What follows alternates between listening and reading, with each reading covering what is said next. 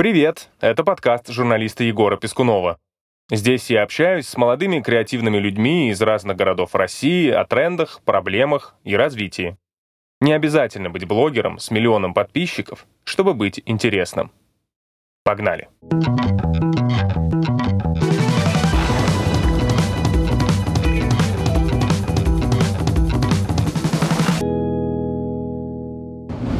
Как себя чувствуют рестораны, отвечая на твой вопрос? Кажется, остались только те, у кого стальные яйца. Хлопнуло, денег нету, долги по аренде, долги поставщики. Народ голодный. Ковид заставил людей очень быстро думать и принимать решения, или все, хана. Все пошли в банк Мир уже изменился, поэтому никак его назад не повернуть. Я уже ничего не жду и никому не верю. Рестораторы — это как борщевик. Убить невозможно. Поле чудес, чувак, Эльдорадо. Нужно ко всему относиться с хорошим чувством юмора, и нужно просто работать. Ну, вы как собираетесь? Вот в этой схеме мы и собираемся работать.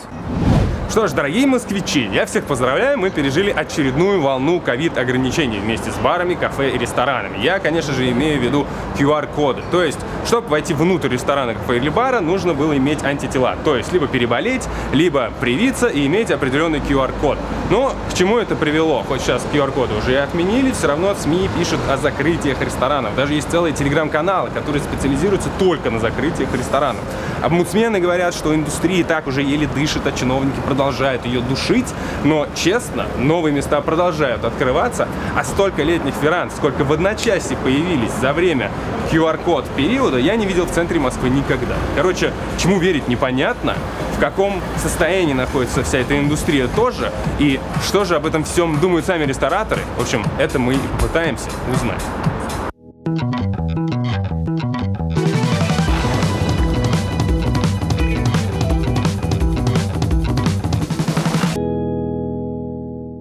Гош, расскажи, пожалуйста, сначала про все э, бизнесы, в которых ты участвуешь. В общепите. Это такая задача хорошая.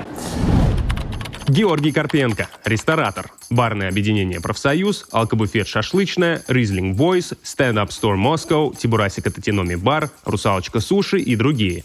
Воспринимает пандемию как новые возможности, а общепит-индустрию как борщевик, который практически невозможно истребить. А, давай, сейчас тебе расскажу то, что у нас есть сегодня. У нас есть э, барное объединение «Профсоюз». Это огромная штука, там на 1600 квадратных метров, там 22 бара на одной площади. Ходилка-бродилка такая, вдохновленная руинами барами Будапешта. То есть там есть площадь с фонтаном, есть танцпол, и между ними еще куча разного движа, и плюс там сейчас еще летняя площадка. Есть у нас э, стендап стор Москву, такой проект. Вместе с ребятами с ТНТ, сколько ему уже пятый год идет, э, сделали место, которое полностью заточено на стендап. То есть это сложно объяснить, что это такое, это надо реально прийти. То есть это полное погружение в комедию, и ты садишься, там сделано все, чтобы тебя ничего не отвлекало. Это продуманное до мелочей погружение гостя в атмосферу. Дальше что? Вот Тибурасика. Это такой татиноми японский бар. Татиноми — это такой вид изикая для, для еще более бедных людей. То есть изикая — это такой японский просто бар.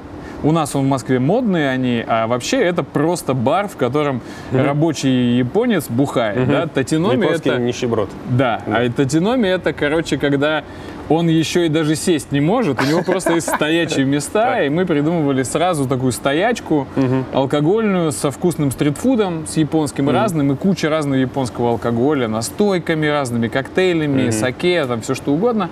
Есть у нас алкобуфет шашлычная, Так. прекрасный, лучший люля в городе. Там воссоединение с другим миром. Там воссоединение с ковром. То есть это такая настоящая советская рюмочная со вкусными шашлыками. Для многих людей это ирония, для многих людей это настоящее. Могут сидеть настоящие люди, пить водку прям в 2 часа дня там, с мясом и прям разговаривать там за жизнь. И одновременно люди в модных каких-нибудь ботинках, такие, короче, примодненные, потому что их позвали, потому что это очень Это иронично, классно, да. советское такое, тут все шутят. Есть бар Take It Easy, это было на Менделеевской, да, А. мы это дело закрыли в пандемию.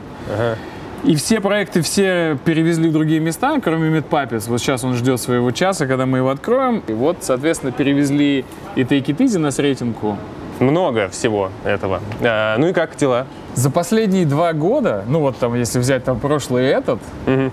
ну или полностью возьмем год, да? Да.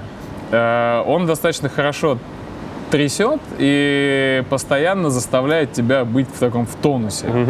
Но вот мое ощущение, что рестораторы это как борщевик. Так. Ну, против них Невозможно невозможно. Убить невозможно. Коля, привет. Привет. А, ну расскажи, пожалуйста, как дела у ровесника в эти непростые времена? Эм, С переменчивым успехом, я бы так сказал. Почему? В целом мы все еще живы, мы все еще держимся. И у нас есть такой девиз, и вот и- если мы и закроемся, то мы закроемся последними вообще уже. Так. Вообще, я не знаю, ядерный взрыв должен случиться, чтобы мы закрылись. Вот, а так, э, в целом, более-менее нормально живем, вот, существуем, ждем новостей каждый день, каждую минуту. Коля Аветисян, диджей, сооснователь одного из самых популярных баров для зумеров и не только, «Ровесник». Большую часть времени занят арт-дирекцией и управлением бара. По его словам, чтобы закрылся «Ровесник», должен случиться ядерный взрыв. Слушай, ну ты как-то, мне кажется, скромно так э, более-менее вы живете. У вас начиналось все с одного этажа снизу. Ага, ну, если так, да. Я просто недалеко живу, я наблюдаю все это. Э, Сначала был один этаж, потом, это как раз, по-моему, в начале вот первой волны, если мне не изменяет память, вы, по-моему, подзакрылись. У нас была такая ситуация. У нас был, мы в 2019 году открылись. Да. Э, у нас был один этаж. Мы такие думали, ну, два месяца поработаем, и, скорее всего, у нас ничего не получится. Ага. А потом как получилось. И эм, где-то в начале 2020 года, точнее нет, в конце 2019 мы такие решили открыть второй проект. Его открыли и открылись Это вместе... «Сверстник». Да, Так. сверстник вместе с ковидом. Вот. И первый локдаун мы пережили. Потом, когда мы его пережили, мы поняли, что что-то он не вкатил. И в какой-то момент мы его закрыли и думали перевозить. Потом поняли, что что-то как бы, ну, натянуто очень получается. Вот. А наш собственник давно нам говорил, вот э, здание, в котором ровесник находится, золотой человек, обожаю его, он э, сказал, да, ребят, надо вам расширяться. Мы такие, ну второй этаж, может, взять, там как-то лестницу пристроить, да некуда, да не получится, кто нам разрешит. И в какой-то момент он такой, да вы же там закрылись, куча оборудования, и вообще, и мы тоже думали, давайте это, три этажа. Мы Ага. такие, о, ну, вроде бы как можем потянуть, давайте пробовать. И что-то мы жили-жили, и в какой-то момент Роспотребнадзор нас за какие-то мини-шалости, типа имбирь с лимоном в одной таре, закрывает на 90 суток. Так. Мы такие, ладно. Это в какой момент? Это было в ноябре 2020 года. Ага. Да, нас закрывают, мы такие три месяца не работать, только что после локдауна, класс, кажется, Да. нам все. И потом мы вспоминаем, что мы еще не сдали то помещение сверстника, но Ага. там уже ничего нет. За три дня строим там бар, Ага. открываемся и месяц живем там, пока подаем апелляцию. И строим здесь три этажа параллельно. Так. И вот где-то в декабре, под Новый год почти, мы переезжаем сюда, в три этажа, обратно, сдаем там помещение, и вот так мы захватили весь особняк. Когда есть ограничения, нам приходится включать смекалку, что-то придумывать вечно. Вот. И как бы в целом мы не то чтобы жалуемся, но сложно, конечно. Ну, Вот. хочешь жить, уме вертеться, короче Да, говоря. да, Но получается в вашем так. случае очень удачно вертитесь. Ну, пока что да, пока что да. Единственное, приходится каждые полчаса сверяться с новостями, ничего не изменилось. Да. Нет, все. Как-то за один день четыре раза все поменяли. Расписание на там 30-20 человек, четыре раза мы изменили. Это вот с ковид-фризонами, когда все начиналось. Миш, как так получается, что рестораны, бары, кафе закрываются, а ты решил открыться сейчас? Михаил Гречаников, экс-управляющий закрывшегося культового бара Денис Симачев Shop and Bar, славившегося фирменной пиццей с лососем, арбузными шотами и громкими вечеринками до утра. Вместе с партнерами открыл Mo Friends Bar and Dining на Петровских линиях в Москве. Считает, что в пандемию нужно меньше ныть и больше делать. Ну, это судьба, потому что мы, я долго искал место своими партнерами, а именно вот в той локации, которую я хотел. Петровка, Большая Дмитровка, недалеко от, собственно, от нашего старого дома. Так. И единственное, который был на Столешниковом переулке. Так. Ну, вот, собственно, оно, оно появилось, и мы сразу его забрали, и вот, собственно, подключились к процессу, и за три месяца открыли его. Ну и тебя не смущает пандемия, QR-коды, там вот это все. Мне вообще, в принципе, все это бесит, безусловно, и смущает, конечно Так. же. Мне кажется, любого человека, который работает в ресторанной сфере или там шоу-бизнесе или в интернете, конечно, Да. смущает. Вы открыты сколько уже? Неделю. Да. Завтра что? будет неделя. Так. И А, чё? нет, две. Две. Две недели? Да. Так.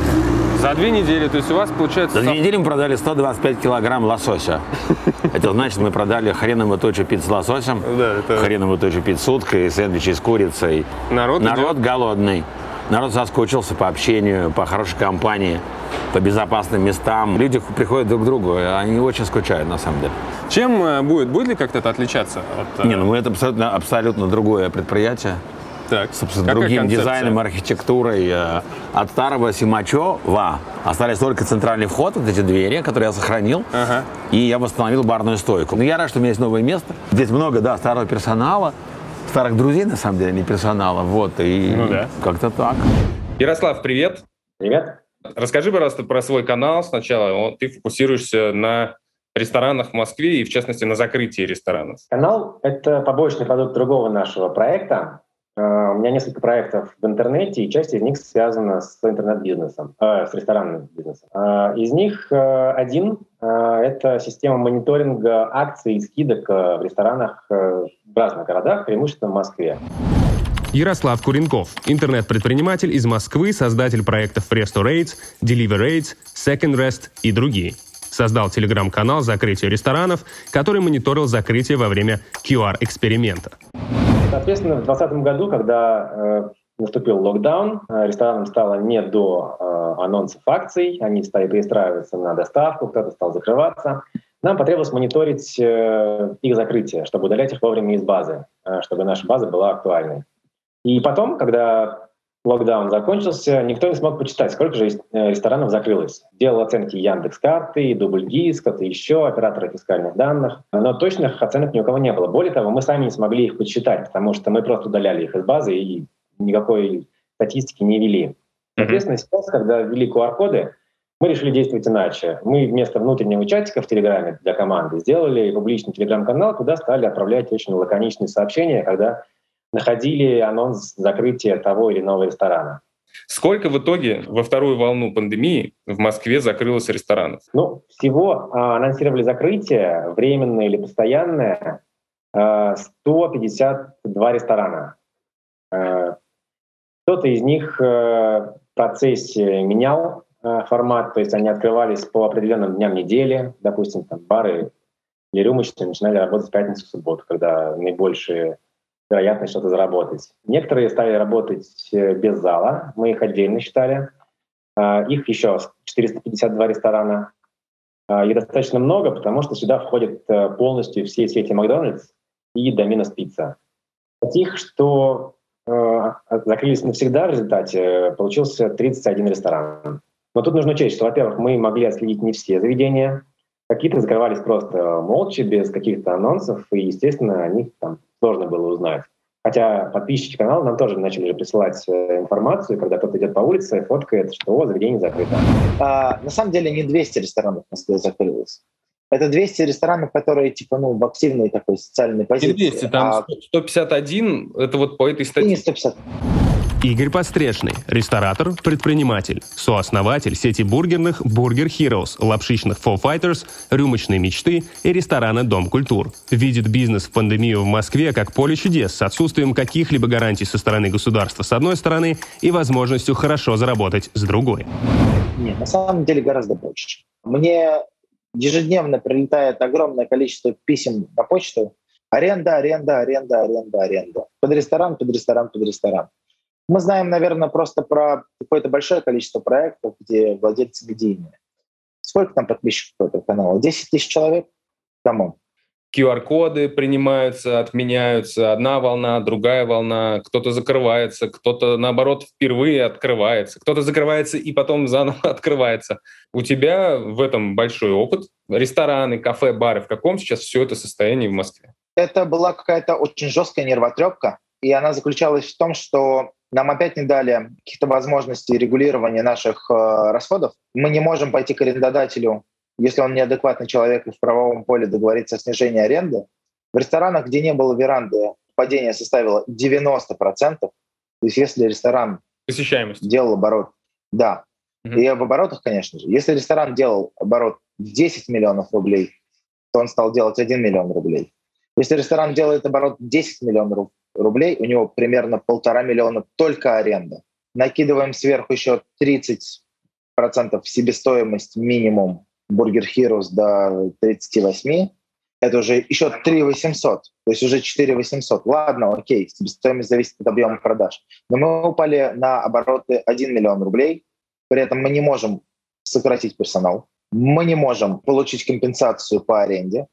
Ну, фактически все рестораторы такие, типа, что делать не знаем, надеюсь, это закончится. Но это очень несправедливо закрывать ресторанную индустрию, как будто бы мы а, основной э, генератор заражений и основной мотиватор для того, чтобы люди вакцинировались. Достаточно сложно было продержаться вот эти три недели в состоянии абсолютной неопределенности, с абсолютно необозначенными сроками, с абсолютно необозначенными э, социальными гарантиями, хотя мы очень много налогов платим.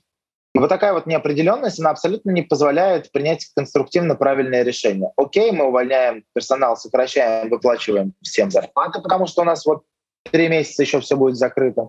Или же мы оставляем людей, но платим зарплаты, но мы не знаем, сколько будет все закрыто. Мы пытаемся договориться с арендодателем, говорить, ребята, прошло три недели, мы не можем с вами ничего обсуждать. Мы не имеем каких-то правовых актов со стороны власти о том, что да, ребята, вы закрываетесь, но мы, мы вам субсидируем. Знаешь, что нам субсидируют? Нам субси- субсидируют по 16 тысяч рублей на маски для персонала. И еще там типа по 50 тысяч рублей на средства для обработки. Как себя чувствуют рестораны, отвечая на твой вопрос? Кажется, остались только те, у кого стальные яйца. Как ситуация с э, вот, последними QR-кодами? Как все это прошло? Ну, мы держали руку на пульсе, и в целом, мне кажется, ну, мы первые, вот когда появилась тема про ковид-фризону, понятно, как всегда, э, что-то придумали, нормально толком не объяснили, ты читаешь этот указ и такой, звонишь там на горячие линии и прочее, прочее, узнаешь, и никто ничего по сути не знает, такие, ну, будем делать, как делаем, не знаю, на месте разберемся. И мы были первыми, кто сделал ковид-фри-зону. На первом этаже у нас была ковид-фри-зона, там стоял человек с этим, э, с термометром, вот, а на остальные можно было без QR-кода пройти. Мы перелопатили все расписание, все сделали, все круто, и думаем, ну все, мы прям пионеры этого движения. Мы сделали первые, Да. и через там 4 часа снова запретили. И, и до этого еще играли с ограничениями по времени. То есть то вы можете в ночь работать, то нет. И мы каждый день при- переделываем расписание, каждый день смены и прочее, прочее. И тут вообще только с QR-кодами, по-другому никак. Внутрь не зайти. А кто зайдет внутрь тогда? Если даже на веранде нельзя без кода сидеть. Что за бред? На веранде это ну, как бы open air, сиди не хочу. Мы такие, «Э, ладно. И вот так каждые полчаса что-то менялось. То есть не было такого, так, сейчас мы вас жестко закроем, и через две недели, просто нам очень долго надо думать, через две недели выкатим вам правила и давайте жить по ним. Понятно, что ситуация меняется, но все равно как-то хотя бы какую-то конкретику. Но нет, все очень вот так меняется быстро, и мы такие, там два дня осталось э, э, до того, как э, это объявили в субботу или в пятницу, а с понедельника должны были только QR-коды работать внутри и на веранде. Мы такие, все, отменяем ковид-фризону. Зачем она нам нужна? Лучше мы будем пускать всех сейчас и хоть что-то успеем за два дня заработать, чем, ну, потому что с понедельника непонятно, что будет. И вот мы и стали пионерами ковид-фри движения. Класс 4 часа. Это все продлилось. И потом мы все отменили, потому что что вообще происходит? Вот. Потом все-таки сжалились и разрешили на веранде работать без кодов. И мы такие, ну, слава богу, хотя бы так. Вот я в Фейсбуке видел как раз-таки у Игоря Подстрельшего а, скриншот с камеры из Дома культур. Да-да. и как бы пост-манифест о том, что надо менять ситуацию, ребят, мы умираем. В целом у всех так. Поэтому ковид заставил людей очень до- быстро думать и принимать решения, или все, хана. Тибурасика — это ди- дитя пандемии. Да. Мы нашли эту локацию в мае 2020 года, а в июне открылись. Нам Да. понадобился месяц на то, чтобы мы фу, быстро развернули И пандемия же началась, это локдаун, по-моему, в апреле. Ну, в 20. апреле, да. Мы посидели по домам, походили, поискали локации, Ну, прям- это. В самый пик как бы локдауна получается. Ну, открыть. э, это было прекрасной возможностью пере- передумать все, что мы делаем. У нас была и барная сеть «Дорогая, я перезвоню» в тот момент. Мгм. Ей было уже 10 лет. Но мы из этой сети выросли уже. Ну и да. вот было такое, что надо заниматься, а вот когда надо, не кайф, а надо. Удовольствия нет Ну и да. результатов нет. И вот мы выходим и такие, а куда мы выходим? Что мы хотим делать? Что есть? Давай помещение искать. По-любому кто-то закроется, кто-то не выживет. А мы почему не взять, если есть Ну да. что взять? И мы вот за прошлый год мы открыли, ну реально, Тибурасику, Алкобуфет, Рислинг и коктейльные, четыре проекта. Это все за пандемию как раз. Ну вот в мае мы начали, начали искать, и вот в декабре открыли То есть четвертый упала проект. аренда.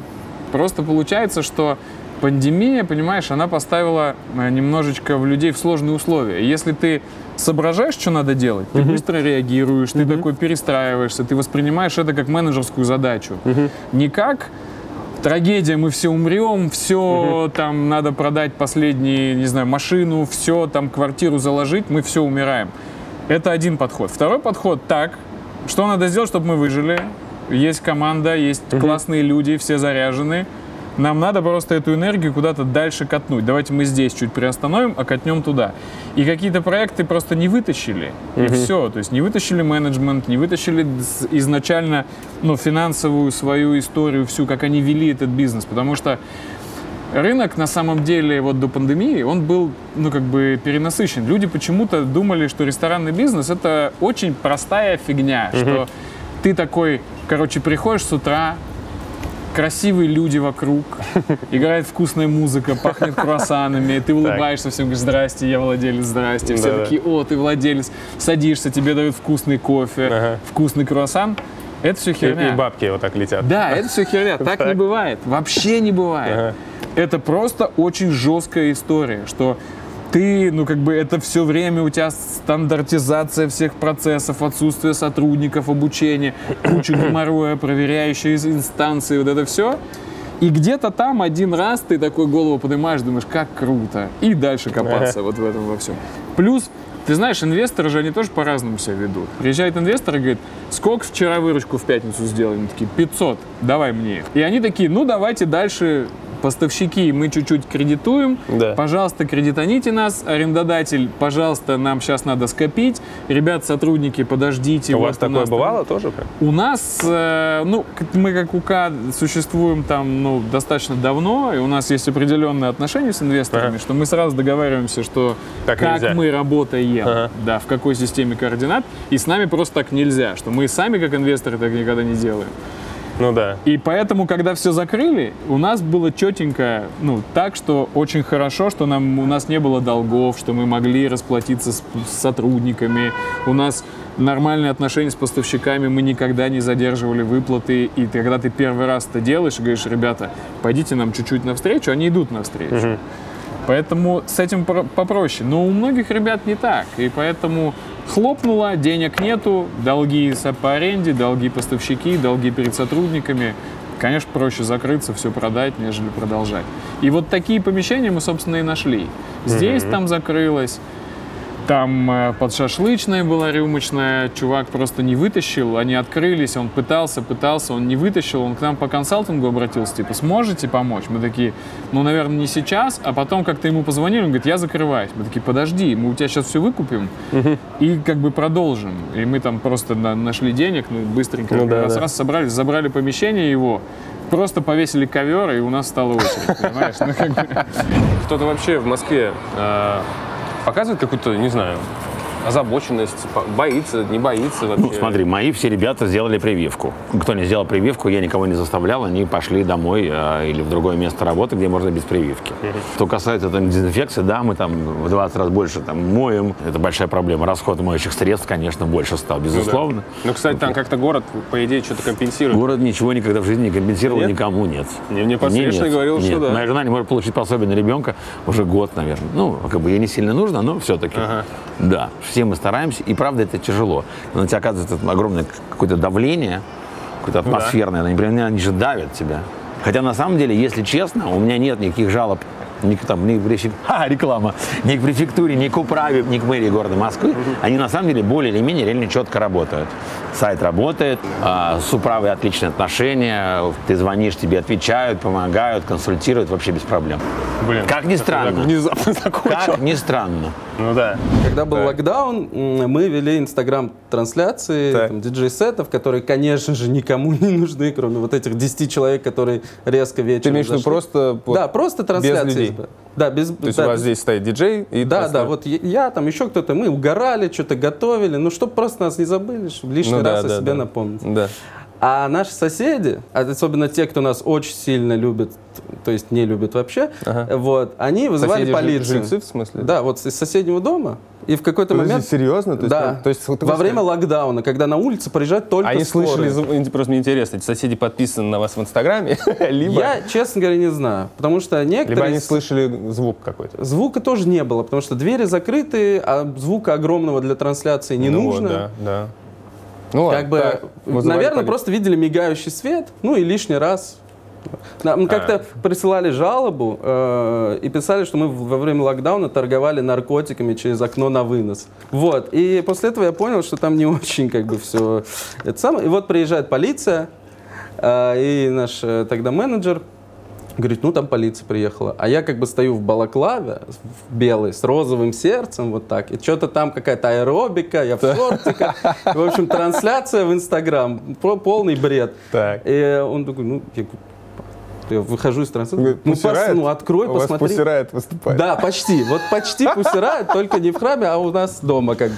Вот. И Открой, он открывает, и в какой-то момент они заходят, два полицейских и два росгвардейца с калашами, тоже в балаклавах. И мы как бы из-за забрала друг на друга вот так смотрим, и я такой, ну, сейчас будем целоваться. В общем, видимо, так- такая магия произошла в этот момент. Вот. И я такой, слушай, что они говорят, ты три дня тут работаешь? Я говорю, да, три дня всего лишь. И они такие, а, то есть ты не знаешь, что тут происходит. Соседи говорят, что у вас подпольные вечеринки. И Да. как бы поворачиваемся, и там перекати поле. Просто Ну как да, бы да. только сотрудники, они проверили справки, там, что какие там документы были на то, что мы можем передвиг- передвигаться по городу. И все. И так четыре раза за две недели. Когда ввели QR-коды и появилось вот это вот послабление для э, веранд, то просто везде появились веранды, вернее, просто столики на тротуарах, столики на, в переулках. Насколько сложно вот взять и э, переформатировать э, свою работу? Насколько я э, мог видеть ситуацию, действительно появлялись э, веранды очень активно, достаточно быстро. Э, даже если это была не веранда, то просто ребята вытаскивали столики, стулья и организовывали что-то такое стихийное какое-то. Кто-то организовывал э, места для посадки на лестнице, э, которая находилась рядом с э, заведением. Мгм. При этом я читал э, действительно информацию, что веранды согласовывать долго и муторно, что это там огромный процесс. Из того, что я видел в анонсах ресторанов, э, мне кажется, не сильно жестили с э, проверками этих веранд, потому что они появлялись действительно каждый день очень оперативно. Мне кажется, если бы там ну, все занимало так много времени, как описывают э, некоторые рестораторы, наверное, это бы было бы сложнее. В этой ситуации это многим помогло э, сократить падение доходов, потому что, насколько я читал, э, сокращение доходов у ресторанов без веранд составило где-то 80-90%, а с верандами это было 40-50%, что, конечно, тоже очень много, но не настолько. Э, управление городом сложная штука. Ну, понятно, да. И все службы, они неоднородные. То есть, и они не подчиняются как будто бы одному человеку. Выглядит так со стороны. Вроде бы есть мэр, который Да. говорит, что надо так сделать, а все Да. остальные службы, они как будто бы не все слушаются. То есть, э, если бы он мог сказать, типа, ребята, давайте мы вас сейчас закроем, но дадим вам возможность хотя бы на месяц всем сделать веранды в любых местах, Мгм. то было бы нормально. Все бы сказали, ну хорошо, Да. да, но с другой стороны, нафига тогда веранды? Ну, то есть я же хочу, чтобы все вакцинировались. Если я сейчас разрешу Да. веранды, так никто вакцинироваться тогда не будет. Тогда не будет сути. И он нам говорит о том, что сейчас все будет хорошо, сейчас мы всех закроем, и тогда все вакцинируются, закрывает только нас. Но ты понимаешь, что, ну, значит, сейчас ребята быстренько умрут. Поэтому, ну, дадим хотя бы такую возможность, давайте мы их не будем кошмарить. Давайте мы чуть-чуть уберем проверки и чуть-чуть сделаем как бы, как будто бы не... Они не сообщают об этом. Нет такого письма, ребята, официально разрешаю всем. Нет такого письма. Штраф за выставленные столики миллион рублей. То есть все заплатили штрафы, ты хочешь сказать? Нет, все пошли в банк сказали. Все пошли в банк То есть, понимаешь, строгость российских законов нивелируется необязательностью их То есть исполнения. это работает, получается. Поле чудес, чувак, Эльдорадо. Ну, я просто очень удивился, Да. потому что получить, э, получить разрешение на веранду там, это очень длительный Да, да, процесс. да, да. За Да, один день Все- никто не мог просто взять так раз, типа у всех вдруг классные веранды такие, э, столики. все пошли в банк сказали. Ну, «Ну, Получается, вот, э, значит, власти пошли как бы на уступки на какие-то. Нет, я знаю несколько кейсов, когда все-таки ребят штрафовали. А, Конкретно на Сретенке был рейд, и ОАТИ вместе с полицией просто ходили и выписывали всем штрафы подряд. А что же еще, кстати, было? Первая волна, либо вот сейчас вторая? Первая волна на старте казалась совсем жесткой, ну просто максимально. А мои партнеры, некоторые, которым там уже под 60, сказали мне, слушай, Горян, ты еще парень молодой, я уже взрослый, я всякого говна на своей жизни видел. Но вот такого еще ни разу. А дальше, ну, как бы все поняли, что это фактически локдаун, ну, и все таки типа, подвинулись. А, Подвинулись арендодатели, подвинулись поставщики, подвинулись сотрудники. Все такие, типа, чуваки, давайте мы сейчас типа, все чуть-чуть подвинемся, а потом как-нибудь вернемся. А вот в это как будто бы... А в, в это никто не двигаться не стал. А насколько она была, не, было непонятно. Потому что мы просто даже представить себе не могли, насколько это. На месяц, на два, на три. И вот эта вот неопределенность пугала больше, потому что это типа локдаун только для нас, а для всех. Аргументов оперировать, что чуваки как-то в мире какая-то жопа, у нас не получалось. Он говорит, а нормально, сейчас вместо вас продуктовый зайдет, и да, пофигу. А какие вот знаковые рестораны вынуждены были закрыться, либо переформатироваться? Ну, из такого запоминающегося могу назвать это Джаганат на Кунецком мосту, который работал, если не ошибаюсь, 20 лет. Вот, он вынужден был закрыться. Это первый ресторан этой сети. Но э, вчера буквально он открылся заново на том же месте, вот, что очень хорошо, на мой взгляд. Э, из таких заметных закрытий это «Чебуречная дружба», которая еще больше лет. Она работала на Сухаревской еще Да. с 90-х, по-моему, годов, может быть, даже и раньше. Ну, по-моему, она тоже открылась. Да, она тоже открылась. Вот. И из таких ну, грандов, наверное, это ресторан «Белуга», который принял решение закрыться рядом с Красной площадью. А вы в прошлом году еще не мониторили, да? То есть лучше тебя не спрашивать про разницу этого, э, этого, этой волны и прошлогодней волны. Не, не мониторили четко, у нас цифр нету, но точно могу сказать, что мы удалили с сайта больше, чем 200 заведений, то есть, ну, закрылось тогда больше. В первую волну закрылось больше. Да. Ну и там меры были гораздо более жесткие. Там был полный локдаун. Можно было работать только на вынос или доставку, никаких веранд. Э, Поэтому, ну, конечно, и закрытий было больше. У каждого какая-нибудь своя есть история внутри. То Ну есть э, они могли работать, не знаю, там, на, с очень низкой, низкой, низкой, низкой там прибылью, просто ради того, чтобы существовать. Так тоже может быть. А потом, когда оказалось, что там чуть-чуть количество гостей Ну да. уменьшилось до нуля, и ты понимаешь, что тебе это просто не надо, и легче закрыть, чем дальше тащить. Но многие еще, я так понимаю, закрылись, делают ремонт сейчас, на каникулы ушли. Просто есть вот эта вот пугающая такая статистика, там сначала говорили, там, по-моему, 171 москвич, москвич Мэг, потом э, я вот общался с э, телеграм-каналом «Закрытие ресторанов» называется, они ведут прям вот, э, каждый раз, когда кто-то закрывается, у них там это фиксирует прям система, они выкладывают, то есть у них сейчас 151. Но из них там сколько-то временно, сколько-то переформатировалось, сколько, сколько-то уже открылось. Ну вот смотри, э, вот э, когда вот сейчас эта история случилась с QR-кодами, Да. мы посмотрели на каждый проект. Он может работать в такой системе или нет? Если он может работать, то значит у него есть какая-то возможность работать на летнике, да? Хотя бы теоретическая. То есть, грубо говоря, вот тут у нас есть двор, мы можем работать. То есть там два формата. Или ты на летник работаешь, или на вынос. То есть здесь есть двор, маленькое помещение внутри, мы можем и, на летнике, да, чуть-чуть, и на вынос. Есть среди наших там та же самая шашлычная, да, что там нету ни летника, ни возможности, ни даже окна нельзя открыть, ни на вынос толком работать. И ты в этот момент понимаешь, мне легче закрыться, потому что если я буду продолжать, да, то я плачу аренду, я плачу зарплату, у меня есть куча разных там оплат поставщикам. Это минус там, не знаю, условно 2 миллиона рублей. Если я закроюсь, всех распущу, оставлю тех сотрудников, которые мне важны, с которыми я дальше буду открываться, я пойду к арендодателю и скажу, брат, пожалуйста, дай мне скидку. Я понимаю, что тебе правительство скидку не дает, дай ты мне как-нибудь хотя бы там, ну не знаю, 50%. Он говорит, да, я вижу, вы не работаете, я готов. Все. И я фиксирую там убыток 600 тысяч. Тогда я понимаю, что просто математически для меня, ну, конечно, 600 лучше, чем 2. И мы не работаем. Да. Сейчас нас открыли, а мы полностью без команды. в этот А вы закрывали шашлычную? Да, да, да, я вот о ней и говорю. Ага, то есть И именно... сейчас мы открылись, и вот мы с понедельника вроде работаем, Ага. но команды нет.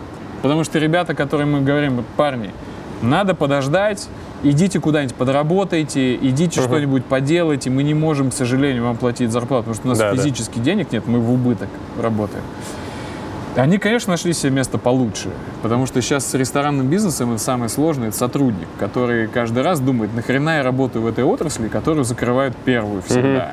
Почему я должен за это платить? Я лучше пойду, не знаю, он условным курьером будет зарабатывать больше денег. Ну, в общем, это наша дэнс-машина. Надо выбрать режим. Сейчас Так. мы его выберем. Arcade Station. Нет, сейчас. Нажимай желтую. Все. Ну, иногда, когда нечего делать, да, мы танцуем, но потом все-таки надо переодеться. Потому что даже вот под гитару это очень... Вот смотри, сейчас стрелка будет наверху, и ты должен в нее попасть. Понял. Так, ладно. А почему ты думаешь, столько ресторанов закрылось-то в пандемию? Ну, У вас вроде нормально не было всё. подушки безопасности, возможно. Кто-то не вовремя открылся и прочее.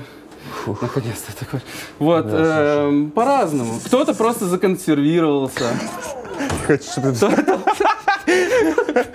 Ну, хороший результат для первого раза. Отлично. Но проиграли мы оба, если что. Вот. э, Многие законсервировались. И такие, типа, мы откроемся через полгода. Или не откроемся вообще. Разогнали команду, потому что так выходило дешевле. И нам кто-то даже советовал, я не помню, кто это был, э, на какой-то Zoom-трансляции с какими-то бизнесменами. Нам говорят, вам надо в локдаун замораживаться, закрываться и до лучших времен ждать, команду разогнать. Мы такие, не, мы, мы закроемся последними. Вот. Поэтому по-разному бывает. Но, скорее всего, просто до этого тоже дела не особо были. Все. У тебя- Ну вот, например, просто закрылись, например, рецептор такая старая вообще. Да, я знаю. Э, Но они закрылись уже после локдауна. Ну как-то это связано. А их как бы обычно вот в списке таких самых знаковых закрытий, вот они обычно фигурируют. Там всякие какие-то джиганат. Ну такие Ну, прям люди, э, в смысле, ну да, люди занимаются этим зависит. долго. Эм, от арендодателей. Или арен- да, арендодателей. Вот, от собственников помещений, которые не всегда идут на как бы, контакт, они такие, ну вот месяц. Э, э, это как- локдаун. Будет режим ЧП или там чрезвычайного вот этого Да, всего, тогда обнулятся все контракты как бы. А пока этого нет, не моя проблема вообще. Мне плевать, тут джиганат, ровесник, Да, да. пятерочка. мне- Аптека. Да, вообще все равно Ну да. как бы я понимаю такой подход, но не принимаю, потому что, ну, как бы это ж облик города. Типа, все это делает город таким, какой он есть. Пятерочка не особо делает город. Хотя пытается делать вид. И, ну, как бы, я очень боялся, что в какой-то момент, если это первый локдаун сильно затянется, то э, ну, ничего не останется вообще. Энтузиаст закроется, ровесник закроется, стрелка спустя столько лет закроется, все закроются. Да. И останется только какие-нибудь сетевухи и прочее, которые, там, я не знаю, более-менее как-то смогли выжить. Но повезло, как бы малой кровью, наверное, обошлись. Хотя я не знаю, может быть и большой. Есть, но могло- я думаю, могло быть хуже, наверное. Но все равно тяжело. А как тебе кажется, вообще все вот эти вот меры введения, потом отмены этих QR-кодов, это правильные решения были со стороны властей? Ну, тут сложно судить, потому что, опять же, нет данных о том, насколько эти меры были эффективны для достижения основной цели, то есть это уменьшение смертности, заболеваемости, увеличение темпов вакцинации. Я надеюсь, что эти цели были достигнуты, и все это было не зря. А, Единственное, о чем я могу судить, о том, что это действительно был достаточно серьезный удар для ресторанной отрасли. И если эти цели были достигнуты, то ну, я, безусловно, рад, э, но, наверное, можно было как-то и достичь и без таких потерь.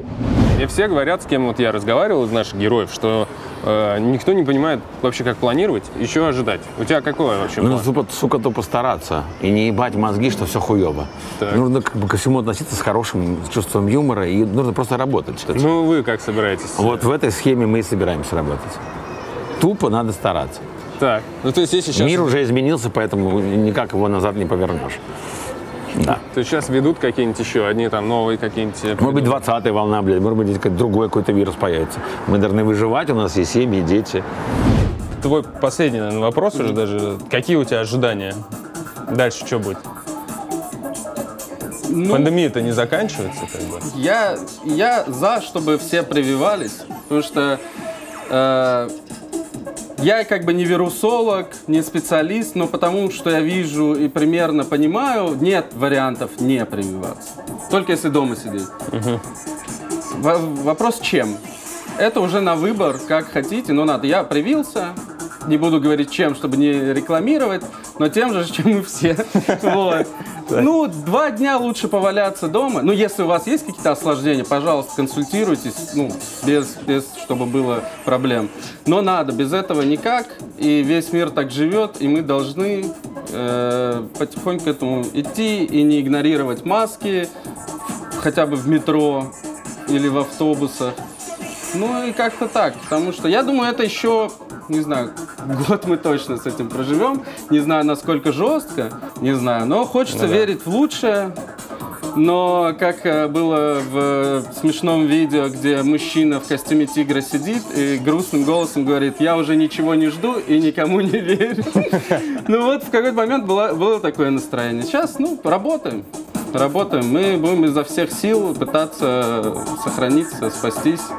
Вот. И дальше радовать людей или не радовать. Но я надеюсь, радовать. Удачи могу пожелать. Спасибо Спасибо. большое. Спасибо. Давай, может, бахнем одну Самый быструю, сложный. быструю бахнем.